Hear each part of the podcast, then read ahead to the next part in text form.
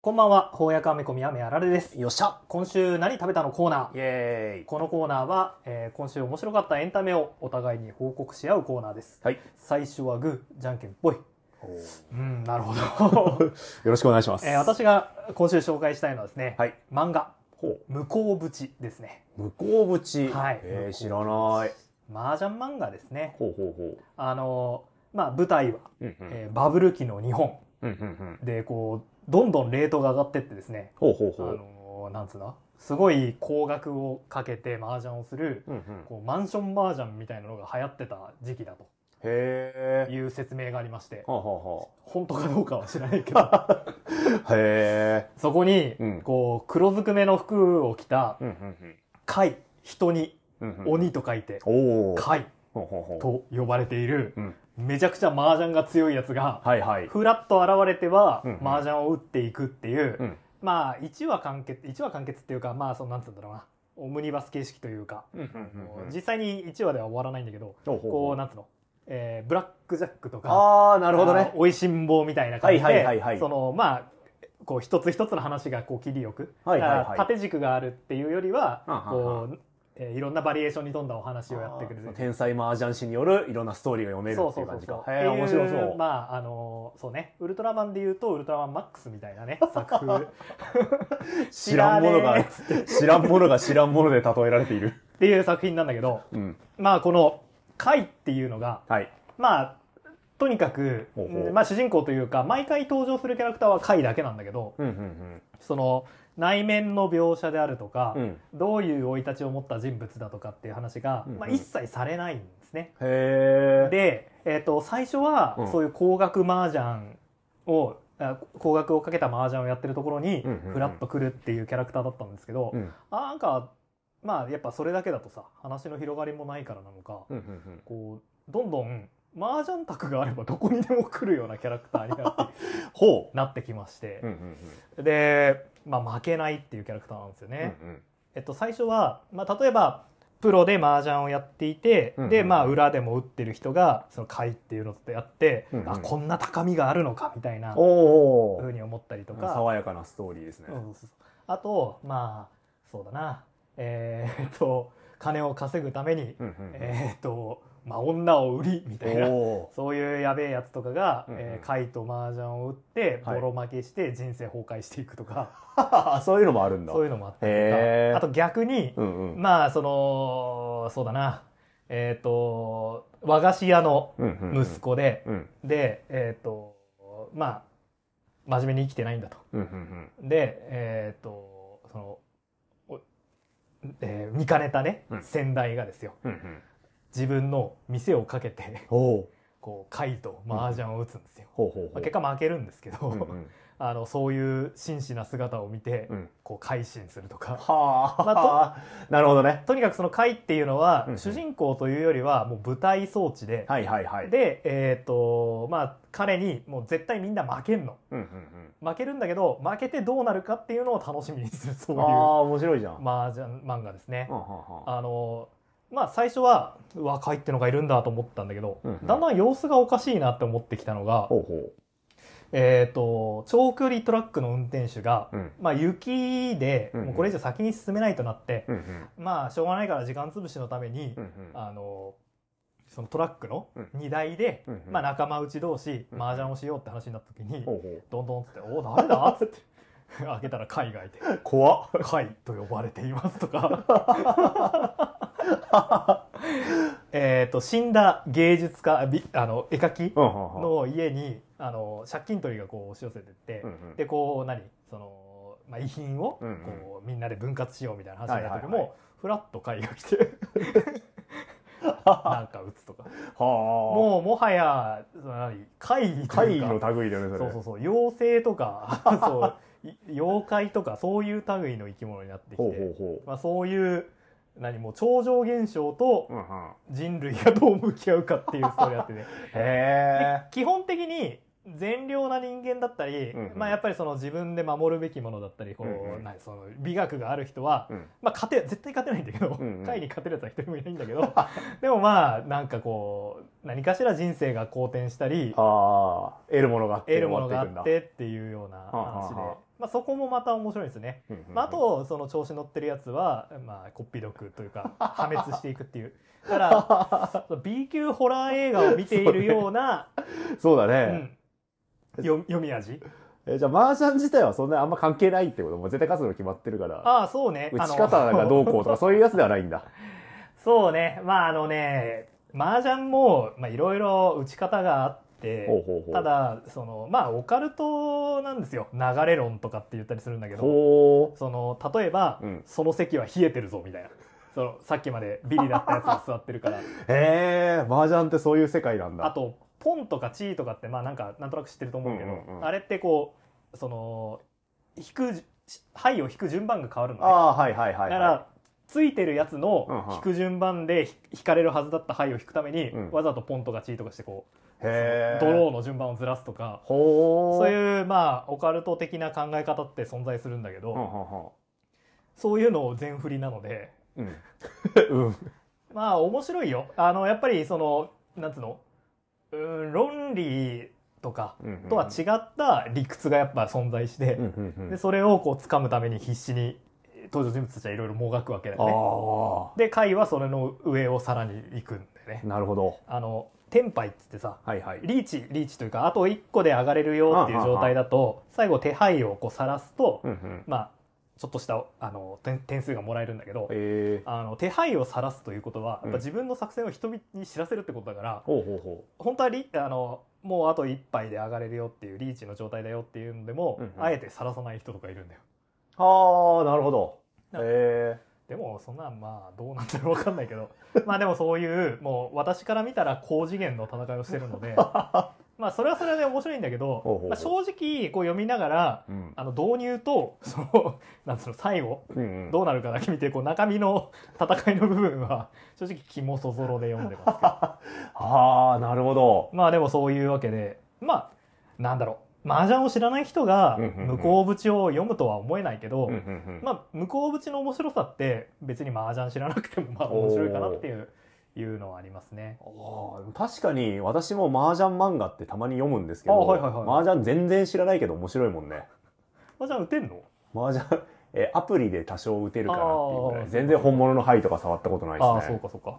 私は好きなんですけど、まああのなんつうんだ。やっぱなかなかねできる人がいないんでね。へえそうなんだ。その4人集まんなくちゃいけないじゃないですか。ああ確かに。であのフリーで行くほどではないんですよね。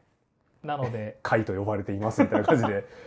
でもフリーに行くと最初自己紹介から始まるんですか？ええ行ったことないか分かんないけど。まると呼ばれています。まあもし私がフリーで参戦したらね、うん。やっぱ今までの、まあ、漫画を 軸にやるんでまず自己紹介から始めますかね。ああやっぱり挨拶大事だもんね。ね。へえそういう世界なんだ。っていうことでうんね、うんうん。あのーまあ面白いんですよ、まあ、てか麻雀がそもそも面白いですよね。あゲームとしてってこと、うん、あへえのし知り合いでボードゲームカフェでバイトしてた人がほうほうほう。いるんですけど、うんうんうん。そこの店長がうんあ結局麻雀が一番面白いって言ってたらしいですよ、へえそうなんだ、うん、なのでやっぱ麻雀一番面白いんじゃないかな。その運の要素とテクニック技術的な部分がこう噛み合うゲームってことなのかな。そうですね。あの私はまあそうだな。まあ麻雀ねお金かけたことはないので、うんうんうん。ギャンブルとしての面白さってもまあ多分あるんでしょうけど、ほうほう。まあ、それは分かんない、うんうん。私はねお金をかけたことがないので、ほえー、分からないんですけども、うんうん。えっとあの愚かなところ愚かなことをしした時に勝つ可能性があるところが面白いなと思って。ほうどういうどういうことでしょえつまり、えっと、三面ちゃんつってううんうん。3種類の牌でうん。こうどれが来ても上がれるっていう状態とおいいじゃん。短期待ち。あもう1個しかない。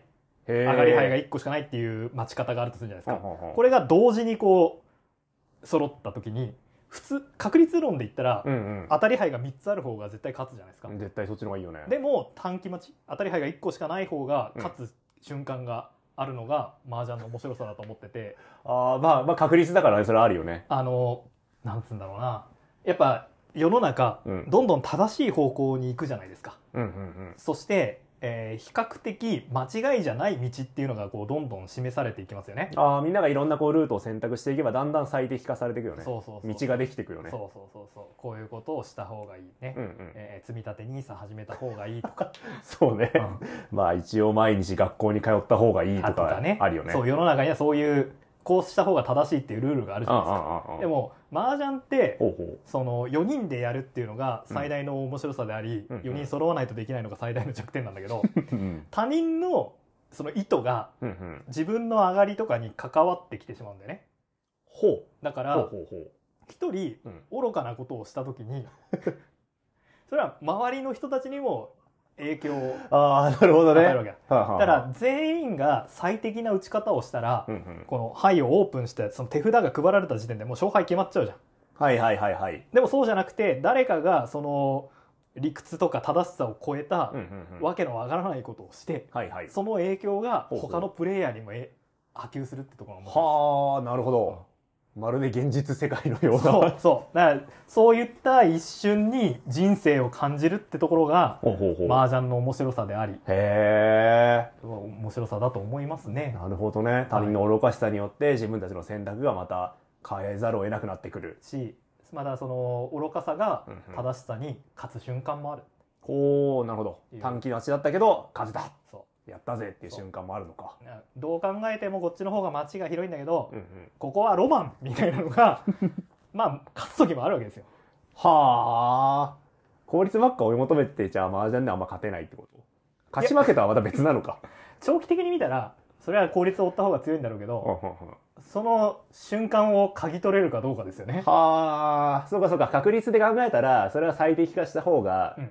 まあ修や修練していくんだろう収束していくんだろうけど、結局人生って有限だからそうそうそう無限回の思考回数はできないからそうそうそうそう。どっかでロマンを追い求めるたっていいじゃないかそういうってことか。こと。ああなるほど、うん。今理解しました、人生ねそれは100回も200回もやるんだったらうんうん。最適な人生を送った方が幸せだと思うけど、はいはいはい。1回しかないわけなんでう、んうんうん。愚かなことが実る可能性ってあるわけじゃん。あるね。全然あるわ。そうそれを感じることができるのが麻雀。最適化したってうまくいくとは限らないと。そほうなるほど。うで周りのやつらのうんうん。思惑が自分にも影響していくこの絡んだ面白さがありますね。な。るほどね。はい。じゃあちょっと麻雀のルールもちゃんと勉強してみようかな。なんかねやっぱやってて、うん。そのドラっていう,、うんうんうんあリーチかけた時だけめくれる裏ドラとかってはいはい。いろいろまあこれがねあの参入のハードル下げてると思うんだけど、うんうん。やってると、うん。よーくできてるなってこのゲームバランスいいなってへえなると思ああうのでね、うん、今までずっとなんとなくで麻雀漫画読んでたけど、うん。ちょっとちゃんと。知ってみたらそれはそれでね。漫画で勉強してきますか？ちゃんとちゃんと勉強した方がいい麻雀。あのね私もゲームもやるし、うんうん。漫画も読むんだけど、うん。結局あの生の牌使ってうんうん。自分で計算するようにしないと覚えないよね。だっておー。計算できちゃうしさあの確かに。役とか分かってなくてもローンってさ、勝手にそれで計算してくれるわ。勝手に計算してくれるでしょ、うん。あれだとほら考えなくなっちゃうからね、はいはいはい。うん。だからまあ本当だったら一緒に打つのがいいと思うんでうんうんうん。今度やる？あと2人いたら一緒にやりますよ。えー、でもなんか麻雀怖いイメージあるしな。うん。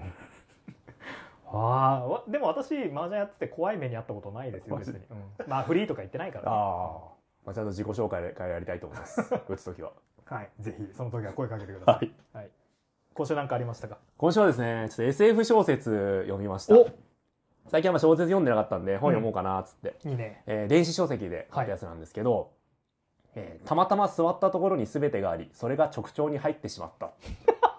っていうタイトルの本ですね。何それ。もともとウェブ連載か何かの小説をこうまとめた短編集ですね。は作者はですねあ、うん。えー惑星ソラリスのラストのびしょびしょの実家でびしょびしょの父親と抱き合うびしょびしょの主人公っていう作者名です。やばもう絶対アングラじゃん。えーウェブ各読むだっけな？各読むに出したはいはいはい掲載してい。たのをまとめて、うん。SF 短編集として出した本ですね。はあ多分これがデビュー作か、まあ、別名義で本書いてる可能性はあるけど、はいはいはいはい。になってて、うん。えっと、まあ、特徴としては、うん。もうとにかくワンアイデアで振り抜く SF 短編集って感じですね。一個面白いシチュエーション作ったら、それでもう最後までぶっ通す。へ例えばこれタイトルになってるうん「えーたまたま座ったところに全てがありそれが直腸に入ってしまった」っていうのはえ、もうそのまんまですね。もう近年のラノベみたいな説明タイトルですそうだね。あのストーリーの始まり冒頭設定が全てタイトルに入ってるっはいてあれですねえーまあ文字通りたまたま座ったところに全てがあってそれがお尻に入っちゃったと。うん。で肛門科の先生のところに行って治療してもらうっていうお話ですねお発展していくの？もうタイトルで終わっちゃってる感じするけど、こう直腸をこう検査するとですねうん。こう穴を広げるとうん。中から自分たちがいるんですよ。まあ全てが全てがあるからね、うん。でさらにその外側には病院があってうん。その周りには街があってっていううん。全てが見えるんですね。はっていうので短編一本仕上げてます。あなるほど。あの流れよ我が涙とうんうん。孔明は言ったっていう SF?SF うんうんなのかうんな知ってる？SF 読んだ読んだ。あのえっと泣いて馬食を切るっていう古事成語があるけど、馬食が切れないってやつね。馬食が切れないっていうだけで一本書いた。うん。あれをあれに近いねちょっと思い出しましたね まあ分類的にはバカミスとか言われるやつかもしれないんですがバカ。SF か。バカ SF バカ SF って呼ばれるやつかもしれないんですが。まあでもこのワンアイディアの面白さはあ。設定の面白さっていうのがやっぱすごくはいはいはい。まあウェブ連載ってこともあるんでしょうけどやっぱすごく読みやすいしキャッチーなネタでやってってくれるんでん。面白かったですね。え文章うまいの？むしろうまいと思ったな。じゃあやっぱそのめちゃくちゃ変なペンネームしてるがもしかしたら何かなんか他にやってる人なのかもしれないね。バカ SF ってその文体もよくわかんなくなっちゃってうん。時系列もよくわかんなくなってなんだこれはってなりそうなりそうなもんなんだけどこれは全然そういう混乱なく。確かにね。設定が複雑なだけで。全てを描こうとしたらやっぱ文章も結構な、うん。抑制聞かせないととんでもないことになっちゃいそう。わけわかんなくなっちゃいそうなんだけど、うん。でもそういうのはないねへえお尻に全部入ったっていうだけでお通してるんで。うなるほあとこれ以外にも、ど、えー宇宙の先っぽに落ちてしまったサラリーマンの話。宇宙の先っぽ。そう。うんに何があるのか。はあ。どうなるのかとかあるいはこう頭部が巨大な桃になっている桃太郎の話はあ。はこの桃太郎の話はですねあ。あの桃太郎がやっぱ頭部が巨大な桃なんでちょっと怖い。あ怖い見てる人はやっぱり頭が巨大な桃になってる人がいるとちょっと怖いじゃないですか、まあ不安になるよな、で彼は全然コミュニケーション取れないんですよ周囲の人間とうん。だから周りがなんとなくこう察してあげて、うん。こいつはこういうことしたいんじゃないかなおおなるほど。こうこうしあ鬼退治行きたいんじゃないかな。きびだんご欲しいんじゃないかな。ってなるほど。言ってなんとなくこう鬼退治に生かされることになっていくっていうお話であちょっと面白い。これちょっと面白い。うん。いいおすすめですねなんか全体的にこうやっぱ小説じゃないと表現できないような感じなのがまたああそうかもね。いいですね。確かに。その世界の終わりとか世界の始まりみたいなもののもたびたび出てくる小説なんで、うん。多分絵とか映像でやろうとすると、うおそらくかなりきついん、また難しさがあるよね。出てくるんだけど、小説だといけるね、なるほ個人的にすごい好きなシーンがあってど、うん。あのすごいこうブヨブヨヌメヌメしたこう怪物の生贄にされそうになったサラリーマンって出てくるんですけど、これちょっとやばくねえかって疑いを持ち始めるんですね、うん。このままだと俺えなんか殺されるんじゃないかな、はいはいはい。めっちゃなんか周りブヨブヨしてるしヌメヌメしてるし、うん。なんだここは。時にそこに案内してくれた人が「うん。いやこれはチームラボの企画です」ああそうなんだ。よく考えられてるね。って言って生贄にされるっていう話があって。ひって私は爆笑しましたね。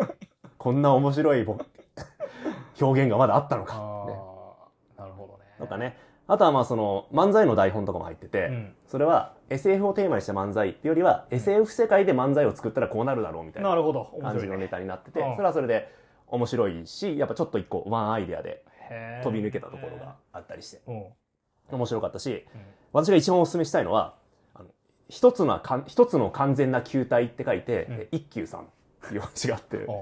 えーそれは一休さんですよね。あのポクポクポクポクチーンってやるあの一休さんが、まあ、完全な球体なんですよ。はいその完全な球体になった一休さんが、えーなんていうかこの現実改変能力みたいなのを持ってるんですね。うん。でその力を使ってトンチ勝負をしていくっていう。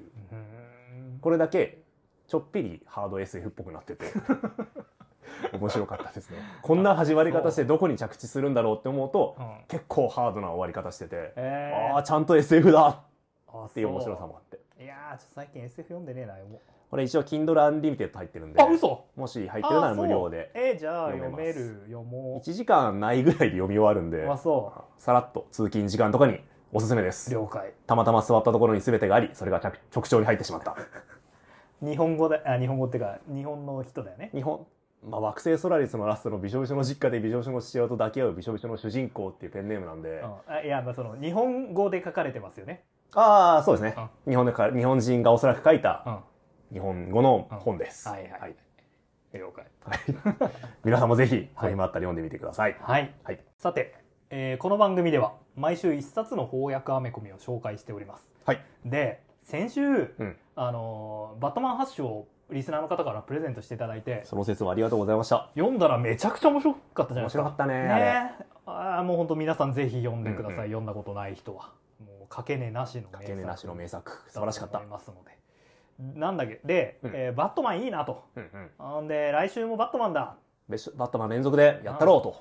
ゴッサムセントラル読むぞって思ったけど、うん。ごめん届かなかった 発注したんですけどね、うんなかなか来なかったですね。ちょっとね今週はね後半あの祝日もあってちょっといいさ忙しくてですね、うんうん。ちあのょっと間に合わなかったですね。間に合わなかったんであの予告して準備してくれくださった方には大変申し訳ないんですけど申し訳ない。本日は予定を変更して、はい。えースパイダーマうんンクローンコンスピラシーを お送りいたします、まあ、どちらも名作という点ではね、うん。ま名作揃いという点では共通してるし。あ、せめてバットマンにしろよと思う方もいたかもしれないですけどやっぱねあのー電子は楽。な、いやー、電子書籍は素晴らしうんい。もう、その場ですぐ買えたもんね。そうゴッサムセントラルはね流通限定なのでショープロのねあの公式サイトから頼まないと手に入らない紙でないと買えないっていううんね。ちょっと動きが遅かったですね我々もね、我々の責任でしたね。もし余裕を持って発注すればよかった。はい、すいませんということではい。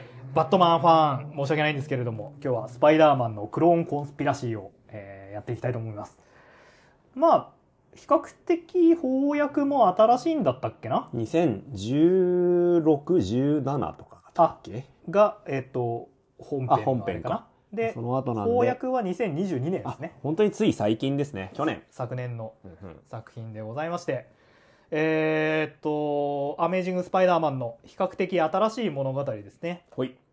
えーっとまああの我々もねラジオの中で扱いましたけれども、クローンサーガね、ありましたね。えースパイダーマンの重要エピソードですが、はい。まあこれの続編といいますか、うんうんまあスパイダーマンクローン出てくる話すごく多いんだけどねうんうんうんあのクローンをテーマにした作品で、えークローンサーガに出てくるキャラクターたちも大勢登場はい。それからまあ比較的新しい、えースパイダーグエンなんかうんうんうんもうね、そういうスパイダーバースで、えー人気のあるキャラクターなんかも出てきますし、まあ、とっても面白いですね。うんうんうんなんて言ったってライターがはい。ダンスロットダンスロット。もう世界一のスパイダーマンオタク、スパイダーマンオタクとして最も成功した男。はい、毎朝スパイダーマンの1話を読みながら朝食食うんだっけ、そんなエピソードありましたね。うんあの今流行ってるプレステのスパイダーマンのゲームの。シナリオも担当してますよね。ああ、そっか、うんそう言われてみればそうだ。やっぱりスパイダーマンに対する愛や理解が深いから。うんうんうん。もうダンスロットのスパイダーマン読んどきゃ間違いないですよ。スパイダーマンといえばというところですかね。はい。というような作品です。はい。えー物語の始まりは、ジェイ・ジョナ・ジェームソンの、うんうんまあ、シシニアですね。が、えー亡くなるところからと。はい。ジェイ・ジョナ・ジェームソンは、まあ、スパイダーマンのうんうん一番のヴィランですね。えースパイダーマンに対して、まあ、批判的な報道をしているはい。キャラクターですね。はい。ネガキャンをしまくると。うんうんピーター・パーカーの上司でありながら、えーピーターあスパイダーマンのえー敵といううんうん複雑なポジションであるんですけど、その人のお父さんですねこれがあのメインおばさんと結婚してたっていうねことなんですけどこれなんかのエピソードでも出てきましたよね。「ニューウェイズ・トゥ・ダイ」で見たじゃないですか？そっか。はい、えっ、と、スパイダーマンと、というか、ピーター・パーカーと、ジェイドラ・ジェームソンが、まあ、兄弟になるっていう話ですよね。はい、あったあった。で、えー、とそのジェイ・ジョナ・ジェームソンシニアがお亡くなりになるところからお話スタートです。はい。まあなかなかいいですねもうスパイダーマンこう完成しないですね ピーター・パーカーの物語は 激動よ、激動ですね。うん、えー今回、まあ、その、今回のお話としては、その、人死がテーマになるじゃないですか。はいえーまあ、人の死っていうものに対してスパイダーマンがどう向き合っていくのかっていう話なんですけど、やっぱりストーリー自体もそのキャラクターの死で始まるし、うん。えー物語の中でもその死っていう言葉が繰り返し出てくるんですが、うん。本当にピーター・パーカーの関係者っていうのはよく死ぬなっていうところは 改めて思いましたね。まあ歴史もねありますからね、うん。えーたくさん死にますね。えっ、と、ベンおじさんから始まり、はい。身近な、あまあ、グエンも死んだりとかね、はい。あったし、あるいは悪役、ヴィランたちも結構よく死んでるんだなっていうところは、はい。個人的な印象に残りましたね。そうですね。あとスパイダーマン氏の話をすると、うんうん。えっと、ジェイ・ジョナ・ジェームソンの、えー奥さんですね。妻が、えっとまあ、死んでしまった事件があって、うんうん。えっと、スパイダーマンはまたその目の前でその人の命を救えなかったと。うん。もう二度と誰も自分の目の前では殺させないぞ。 No more dead だっけ？ No more die だっけ？という誓いを立てたわけですね。うん。ん。まあなのでそのそういうふうにもう二度と誰も自分の目の前で不当な死を味わわせないと。この誓いがまあ揺らぐというか、えーその誓いをどう果たしていくかっていうところがこの作品の見ど一つの見どころでしたね。ああ、そうだねう。ん冒頭からこんなセリフで始まりますもんね。うん大いなる力でも決して勝てない敵が存在する。うんそれは死だ。うんまあ人間誰でも死にますからね。そうね。うんやっぱこう、年齢重ねるにつれて、そういうもののリアリティはどんどん増す一方ですね。そうですね。あと、ニューヨークってさ、うんまあ、いっぱいヒーローいるけど、うん結構その、スパイダーマンみたいに不殺を貫くヒーローばかりじゃないじゃないですか。ああまあそうですね代表的なので言えばパニッシャーいますしね。パニッシャーとかもさ、めっちゃ人を殺すじゃないですか。はい。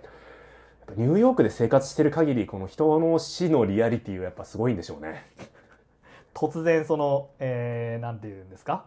あの不慮の死って不いうのが良の死とか、戦いの中で死ぬとかさ。うん今回その最後の解説で、まあ、死んでこかつてのこれまでのスパイダーマンのストーリーで死んでいった、まあ、キャラクターとか結構出てくるじゃないですか、うん説明でその中にその死因として結構パニッシャーに殺されたとかが出てきてて ああスパイダーマンの知り合いでも悪いことしてるとパニッシャーに殺されたりするんだなと思ってなるほどね。まあそれを思うとう、ん。これ以上誰も殺させないっていうスパイダーマンの誓いはうん、重みを感じますね。なるほどね。ちょっと話ずれるんだけどさ、はいヒーローもので、うんあの悪いやつがうんうん死んで終わりにすんのうんうん最近ちょっとどうなのかなって思ってて、ほうほうほううほん、あのさ戦隊とかでもさう。うんうん毎週怪人出てきてさ、うんまあなんやかんやって爆殺して終わるじゃないですか うんなるほど。償わせた方がいいよねああ、なるほどね。うん死にゃいいってもんでもないよね。そ確かに。それによその怪人によって被害を受けた人たちの心情とかも考えてう、うも、ん、あるいは社会全体の利益という点で考えても、うんやっぱ公正っていう可能性は示しておいた方がいいよね。そうあのまあこんなこと言うのはあれなんだけどさ、うんうん。まあなんつうの？上層教育上も良くないんじゃない？おなんか、すごい。なるほど。悪いやつをさ、まあ殺していいわけじゃないよ悪いからといって。悪いからといってうんうん気持ちはわかるがほう司法の手に委ねた方がいいと思うんだよねおーということはやっぱり、あれか。えっと、えっと、ロボット刑事じゃなくて、うん。あの公務員の戦隊ヒーローみたいなやつが作った方がいいのか。警察権力をはい。持ったはい。ヒーローとか。まあデカレンジャーあ、がデカレンジャーか。うんうん。構成をさせたのかっていうとまあいろいろだったよ。でもデカレンジャーは、うんうん。あの毎回裁判所に、うん。一旦あのデリート。まあ殺しデリート？うん。殺してデリート？デデカレンジャーで刑事でしょ？刑事だよ。デリート？え、え、し、え、それ、え、いやだから処倒処す、処す権利与えられてるんですか、彼は。倒していいやつだったらデリート許可っつって。やべえ。倒す。いやば。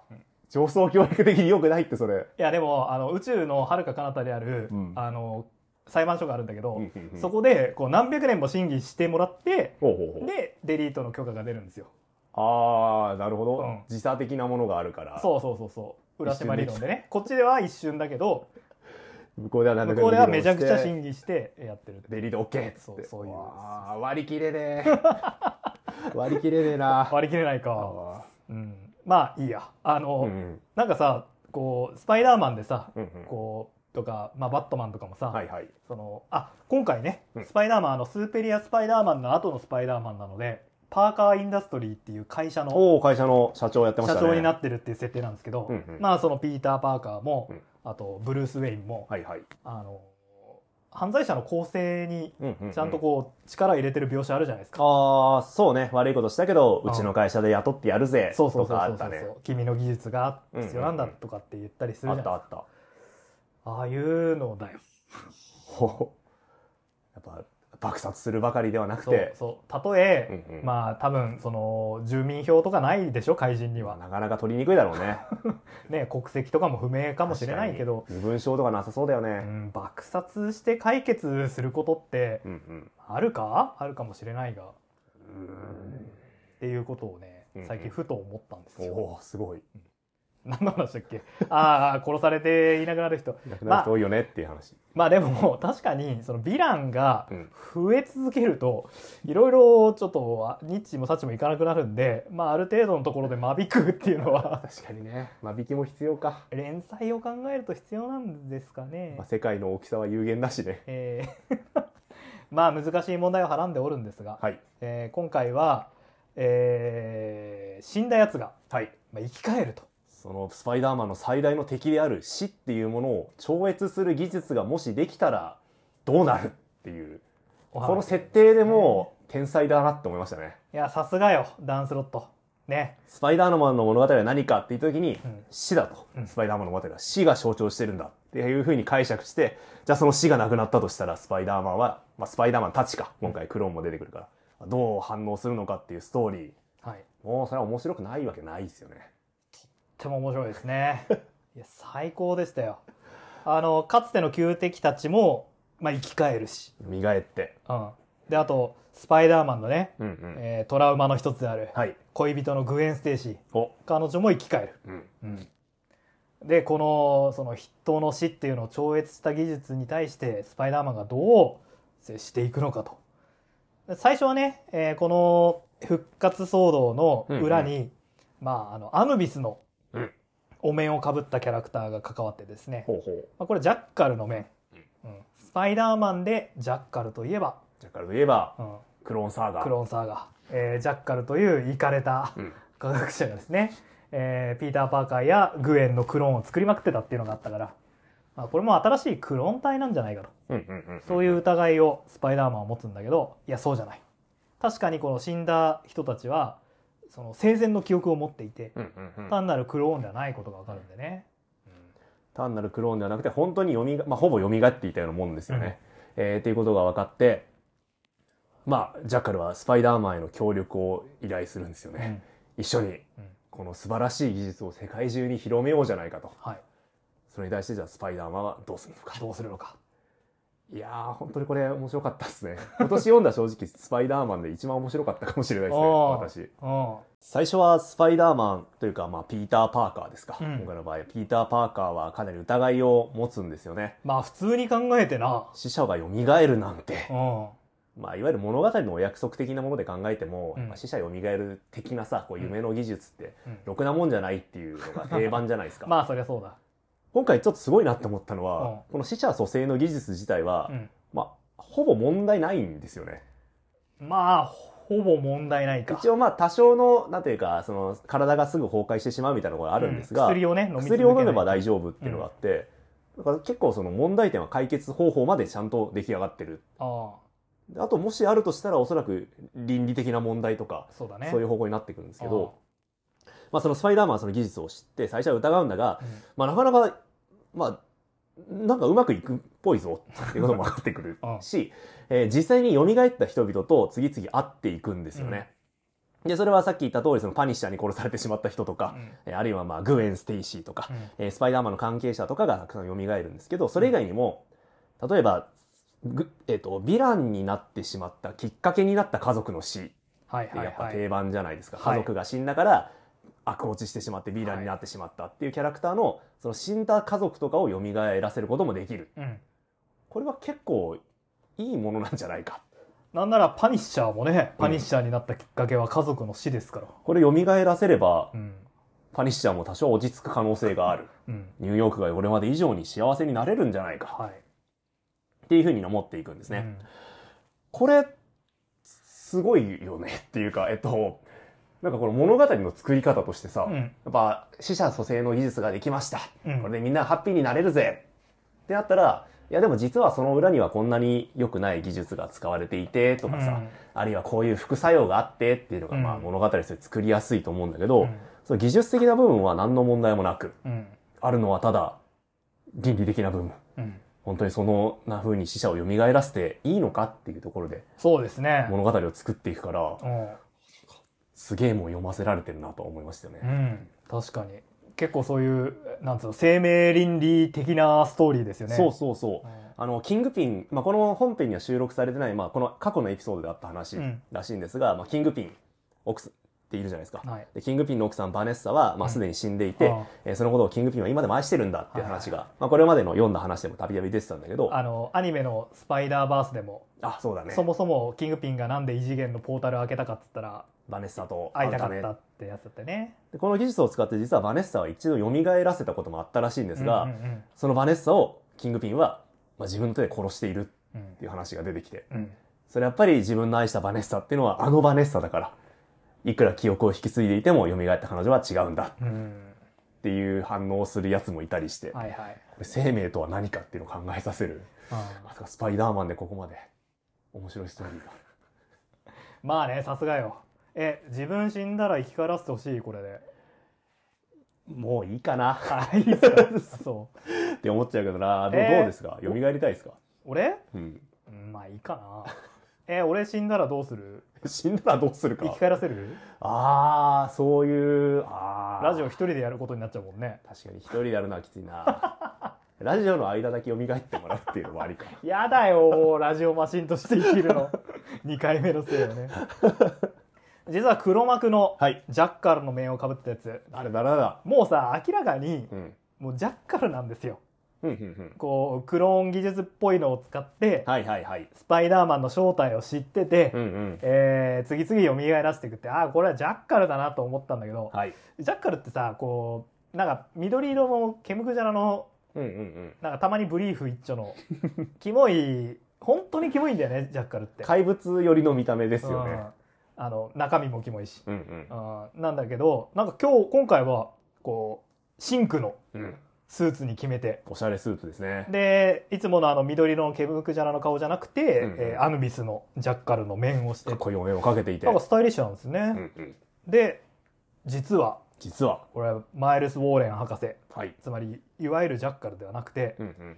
実は、ね、この服の色は赤よりも濃い、シンクだよお。つまり、スカーレット。おーというわけで、正体、ベン・ライリーでしたね。スパイダーマンのうん。クローン。クローン、スカーレット・スパイダーですね。おこれなかなか、ひねり効いててというか、ーうんうんうん。ね、ちょっと、おーって思いましたね。おーってなりましたね。まあ、確かにベン・ライリーであれば、クローンについて誰よりも詳しいっちゃ詳しいし、うん。あるいは、まあその、人の死っていうものに対しても、まあいろいろ思うところあったでしょうからね。うんえーどうやら、えー本物のジャッカルの手によって、うんベン・ライリーは何度も蘇らされ、はい何度も殺されっていうのを繰り返してきたって話も載ってましたもんね。そうですね。あのー、隊員でそんな話があったらしいですね。うんまあ、その結果、えー心を病んでしまって、うん。まあ、もう後半ではね、ヴィランになってしまうんですが、あら。悲しかったよ、俺は。ほえーベン・ライリーはさ、うんうんあんなに感動的な形で、ね、ピーターに自分の人生を託して消えてったわけじゃう。ないですか。ああ、そうね。クローンサーガでう。んうんうん。女、寂しすぎるよ。ダンスロットの解釈う、ん。すげえなって思いますよね。あいやーでも私、ベン・ライリーが一緒にベンおじさん復活させようっていうシーンはちょっと好きですあよ。おーいいですよね。スパイダーマンの心をこの上なく揺さぶる言葉ですよね。うんでもさ結局この作品の中でベンベンおじさんはうん本当に一回も復活させないんだよね。そうだね。復活させずに終わりましたね。うんあのそのことについてねピーターとベンがうんうん。話をするくだりありますもんね。うんうん。なんで君がおじさんを復活させないか理由は分かってるよ。おじが復活して君を見たらきっとこういう間違っていると。ねえ。君には力も技術もある。でも責任感はない。あら、ーあらピーター。ベン、ベンが一番言われたくない言葉かもしれない。スパイダーマンとして言われたくない言葉かもしれないですよね。まあご存知の通りね、ベンはピーターとほぼ同じ人生を途中まで歩んでますから、うんうん。これは言われたくないでしょうね。今回そのベン・ライリーが、うん。えークローン技術というか死者蘇生の技術を、まあ、は発明した経緯として、うん。えーっと、なんだ。いろんなうん。なんだ、えっと、世界中にいる大切な人を失った人たちをみんなを束ねることによっては、新しい技術を生み出したんだっていうふうになってるんですけど、まあそのいろんな人と協力することで死者蘇生の技術を生み出したベン・ライリーと、うん。死んでしまったベンおじさんへの、まあ、仁義を通すためだけにその技術を否定するピーター・パーカーっていうのはすごくこの、ピーター・パーカーの孤独が強調されてて私は、あこいつはなかなか幸せになれねえやつだなっていやー、思いましたね。ほんとね、ピーター・パーカーってマジで幸せになれないですね。こんな生き方してたら本当大変なことになっちゃうぞって思いましたね。うんまああの復活したグウェン・ステイシーとかもね、うんうん最後は自分の死を受け入れてピーターを助けて、えー死んでいく、ま、再び死んでいくんですけどももうやめてやれよって感じですよね。2回目の死、いや何回目だ ?2 回どころじゃないのか。うんグエンを目の前で失うのも。うんいやー幸せになれねえな。うんねまああとこう読んでて嬉しかった楽しかった部分としては、うんうん。あのスパイダーマン系のヒーローが。結構いろいろ出てくるところですね。ああ、そうねう。ん、まずあのさっきも言ったけどスパイダーグウェン。スパイダーグウェン。うん、あの復活したグウェン・ステイシーの、えー替え玉というかう、んうんうん。になりすまして潜入捜査をするっていう結構美味しい役どころでしたね。今日もメイン張ってましたね。うんえーこれはスパイダーバースで出ていた彼女と同一人物ね。はい、アース65の、65。はいえーグウェンですね。あと嬉しかったのはあいつね、えーっとケイン、スパイダー、ケイン。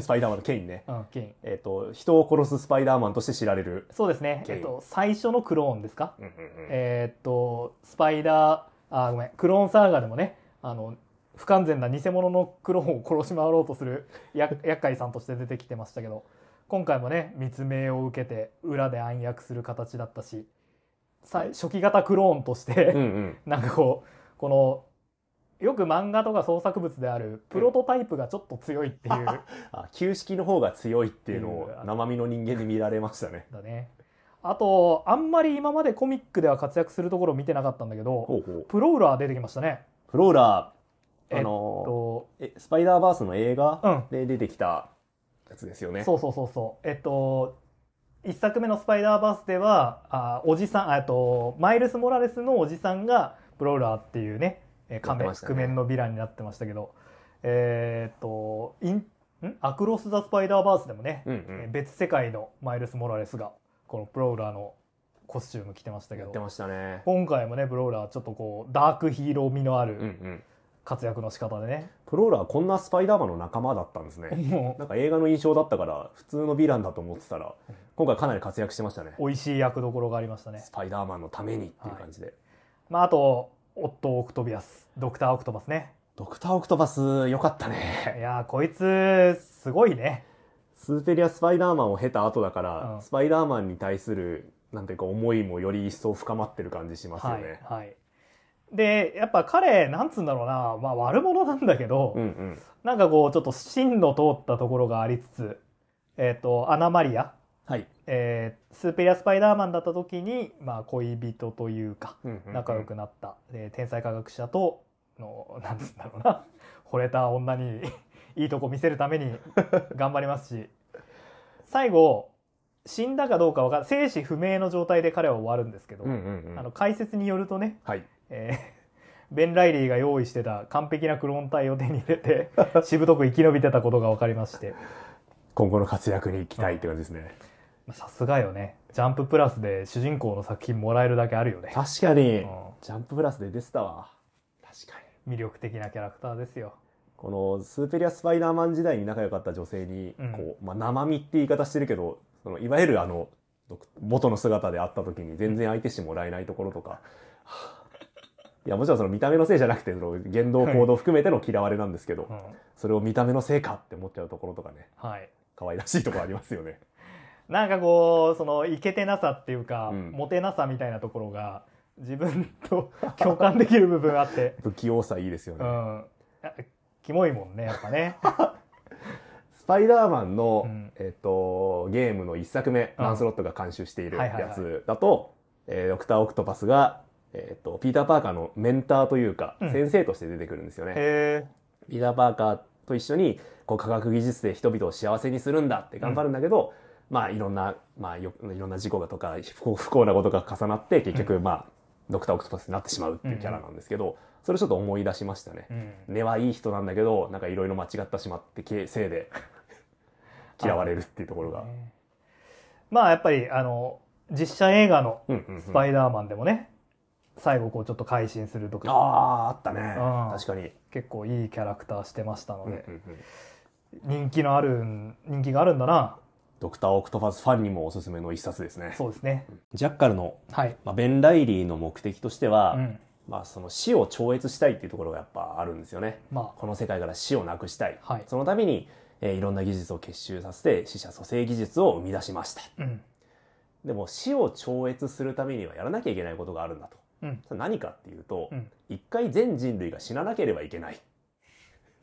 まあちょっとやっぱねあの何度も殺されては生き返らせっていうのを繰り返されたせいで、うん。えーちょっと精神がねちょっと倫理観がバ歪グり始めてるところが。っ。たのもあるんだけど、一回全員死んで、その後この技術で蘇れば、みんなが同じ種族種族になってあ。平和なあ。死のない世界を生み出すことができるんだと。はいこの技術で一回蘇らせると、その後も何度もねも何回も何回も多分蘇らせられるんですよね。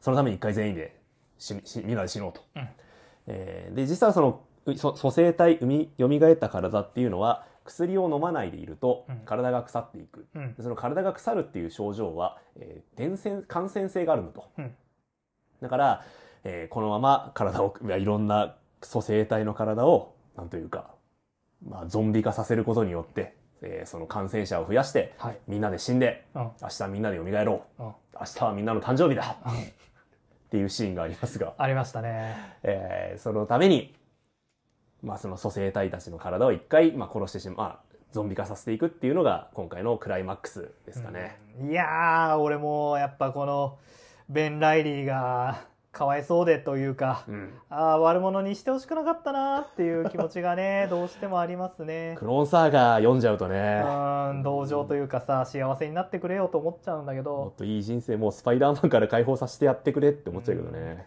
まあこれをですねスパイダーマンはあー大きな犠牲を払ってうん。この野望を阻止するわけなんですがこの、まあ、ゾンビ化してしまって、ゾンビ化すると蘇生体っていうのは割とすぐ死んでしまうんですが、その死んでいく蘇生体たちと、まあ、生きている人間たちが一体どう向き合うのかっていうところもクライマックスの読みどころというか、読みどころでしたいね。いシーンですよね。グエンのね、うん。えー死ぬ姿はあなたに見られたくないのっていうところとかね。いいよね。あー。そしてグエンパパがグエン蘇生体に対してかける言葉とかもいいですよね。いいですね。スパイダーマンのために協力してやってくれ。あ多分その自分と話してる間のグエンもいずれすぐ死ぬだろうってことはパパ知りながらそういうセリフを言うシーンとーかもなるほど。おなんかいいいいもん読ませてもらったな。っそうですね。気しますね。う。ん。はい。というわけで、えースパイダーマンクローンコンスピラシーでした。スパイダーマンのおお話としてすごくめちゃくちゃ面白いっていうのもそうなんですけど、うん。その死というものにまあどう向き合うのか、まあ、どういう生き様があるのかっていうのもいろいろ考えさせてくれる生命倫理についてのお話でもありましたね。まあ、あとはそのスパイダーマンが明らかに、うん、達成できない、うんもう目の前で誰も殺させない、誰も死なない死なせないっていうその自分の理想っていうものを、まあ、ちょっと客観視するというか、ううんえー見直す物語でもありましたね。なんか今回スパイダーマンヒーローいスパイダー系のヒーローいっぱい出てきたし、うん。なんかその関連詞というかさ、うん。えー外伝的なお話も注釈読むとなんか面白そうなの多かったですよね。うんうんうんうんなんか機会あれば読んでみたいなとか思いましたね。そうですね。結構いろいろ面白い話ありそうでしたね。この後もベン・ライリーは引き続きうん。活躍を続けているのか、はい。はい。えーどうやら最後に、えー薬をいっぱい飲んで、うん。その薬で体を丈夫にして食材の旅をしているらしいと。はいはい、そうね。この話だけだとまあ生死不明で終わるんだけど、うんうん。あのドクターオドクターオクトバスと一騎打ちして生死不明で終わるんだけどまあどうやら食材の旅に出るってことなんでちょっと安心したんだけどあれベン・ライリーってさ、うんうんうん。キャズムとかっていうさヴィランになるよねまた。記憶失って。えー、そうなんだ。この後だと思うんだけど、えー全然知りませんでした。苦労が多いなベン・ライリーもな もうちょっとスパイダーマンから距離取った方がいいと思うんだよな。何かねちょっともういなんならもう安らかにねってもらった いいと思ういいような気もしますね。ね。そして解説でまたしても悪名高きクローンサーガっていうのがお編集が良かったのかな？面白かったですけどねクローンサーガ。あのね。まあでも言わせると5000ページあるうちの面白いとこだけかいつまんだ編集だったから、あ翻訳はね。翻訳が面白かったのかな。はい 5000ページ全部読むとやっぱり印象変わっちゃうのかな。そうね。まあえっ、とこのダンスロットのクローンコンスピラシーは、あー本当に面白いね。えっ、と以前紹介したうんうん。スパイダーマンアイランドとはい。合わせてですねこのダンスロットが書いたスパイダーマン読んどきゃ安心です、スパイダーマンについて語れるようになる。うん、かもしれない。かもしれない、ね、あのスパイダーバースとか、うんうん。えー実写スパイダーマンとかで、えーちょっとスパイダーマン読んでみたいなと思った人にもお。すすめですし。確かにおすすめしやすい。あのーなんか新しい映画発表されましたね。スパイダーマンの。マダムウェブ。へえーとマダムウェブ。はい。多分あのーいわゆるソニースパイダーマンユニバースだっけ、うんうんうん。S SSU だっけ、うんなんかそんなのあるよね。あったあった。あのモービウスとかとモビウスで有名な。同じ世界観だと思うんだけど、うん。それの新作でなんかトレーラー出てましたよ。えなんか噂によるー、と。エゼキエルが出てくると。エゼキエルって誰、どな、どちら様でしたっけ？えっ、とエゼキエルはあのホームカミングだからカミングホホームカミングか、うんうん。スパイダーマンホームカミングで出てきたあのああいつ、えっとインヘリターズが来るぞって教えてくれるあのトーテム持ちのスパイダー能力持ちのおじいおじいちゃそんなやつ、あれそんなやついたっけ？んいたじゃんやば。え今回もうん。あれですよあの僕の力が足りなかったせいで、はいはい。えーっとあ死ん死んでしまった人たちっていう思いだ思い出してる人の中にはいはいはいはい。紛れてるじゃないですかいたいたいた。ああ、いたいたいたいた。ああー、思い出した。エゼキエル、エゼキうんエル。エゼキエルかう。んすごいな。あのスパイダーマンに最初危機を伝えてくれるんだけど、うんうんうん。えーまあなんか我々が読んだお話の後の方ではヴィランになっちゃうんでね、うんうんうん。今回どういうポジションで登場するかは分かりませんがあったあった。そんな名前も出てきましたし、すごい。うんスパイダーマンの映画を作ろうっつって、そう来るかっていう感じも、すごいな。なんかよくわかんないほらねえっ、とクレイブン・ザ・ハンターとかさああまあそういう知ってるキャラクターもいればさ、うんうん。もう本当にマジでよくわからない、んうんあのルチャリブレの人みたいなのもああ、あった映ね。画化の予定あったりしたでしょ？プロレスの人ね。うん、これ意外とスパイダーマンユニバース、んもう長く見ていくと 芳醇な世界になっていくんじゃないかな私はちょっとクローンサーガと同じ匂いを感じ始めているんですが、5000ページあればまあ、うん中には面白いやつもあるかもしれないが。まあでもやっぱりこう面白かろうが面白くなかろうが、うん。こう付き合っていくってところに確かに。一種の面白さがまたあるよね。出たら見ちゃうそうなそうそうそう。マダムウェブか。まだ無スパイダーマンまだ出す出てこないのかな。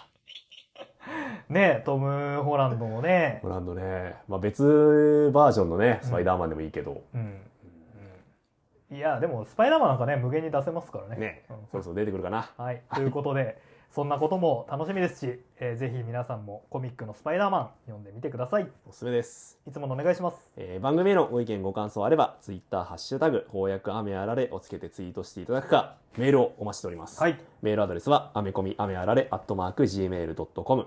アメコミアメあられ、アットマーク、gmail.com。アメコミのコミは COMI です。語ってほしいアメコミのリクエスト。スパイダーマンのコミックの感想。私の考えたスパイダーマン。ああ、最近全く届かないですね。スパイダーバースに出てくるような、うん。いないけどいそうなスパイダーマンあっていうのを送ってもらいたい。はい。そういう企画です。い私の考えたスパイダーマンもお待ちしております。はい。ということでね。えー、来週は、来週こそ、えーっと、なんだっけ、えー、ゴッサムセントラルをやってもいいけれどゴッも、サム届くかなあ、でもあれだ、もう収録してんだ。来週は、来週は、えーレイ・ブラッドベリー、うん歌詞451を一度漫画で読むですね。名作をちゃんと読んでおくってこと大事だと思うので、そうですね。漫画で読みましょ はい。というわけで、来週は、あの、あの名作、古典的な名作 SF、はい歌詞451度を漫画で読むっていうね、アメコミを読みます。はい。う。本屋さんで買えます。そうですね。電子ないんだっけ？電子、確かなかったんじゃないかな。。ね。まあでも、あの、本当に、面白かったな、やっぱ。いや、私見応えありましたね。私はね、映画しか見てなかったんですけど。私も小説しか見てな読んでなかったんであれですけど、1984とめっちゃ混ざってたなっていうことが発見でしたねあ言っ。てましたね。もうやっぱエゼキエルも忘れるし、いね、えー読んだ本は混ざるし。やーいろんなものを忘れながらね、うん人間は生きていくのかもしれない。ねえ。あのさ、やっぱアメコミ系ポッドキャストいろいろあるじゃん、うんうんうんみんなすごいよな。すごいもう、みんな何でも知ってるよね。すごいよ。最新のやつ読みながらさ、こういうことが今まであってみたいな話するしさ。自分の読みたいやつしか読んでないのに全く記憶に残らないっつうのは、ねいやー最近やばいなって思ってますね。え。ねえ。なんか、受験生とかも偉いよな。急に、うん、なまあ確かに。ねもう12月ですからねえ。。そう、いろん受なこと験シーズンだ。わけわかんなくなんないかな。確かねえ。自分どうだった？この学生時代。に。生時代。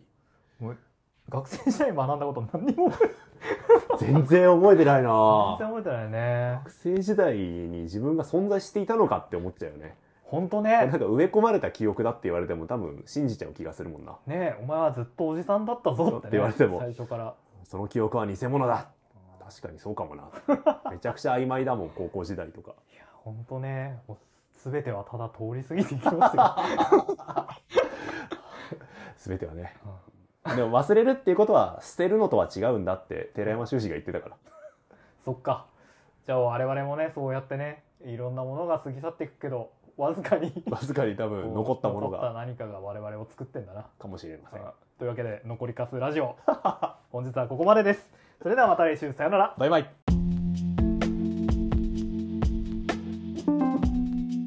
このさ、うん。死んだ人を生き返らせる技術？うん。もし現実にあったらさ、うんうん。なんか惜しまれつつ亡くなった、うんこう俳優とかコメディアンとかさ、うんうん生き返らせてさ、うん延々とコンテンツと消費して消費させられるっていうめちゃくちゃえぐいディストピア誕生しそうじゃない？うん。怖っ。ダンスロットにうん。もう死んでも死んでも スパイダーマンを書かせ続ける。うん。だんだんねダンスロットの倫理観もおかしくなってきて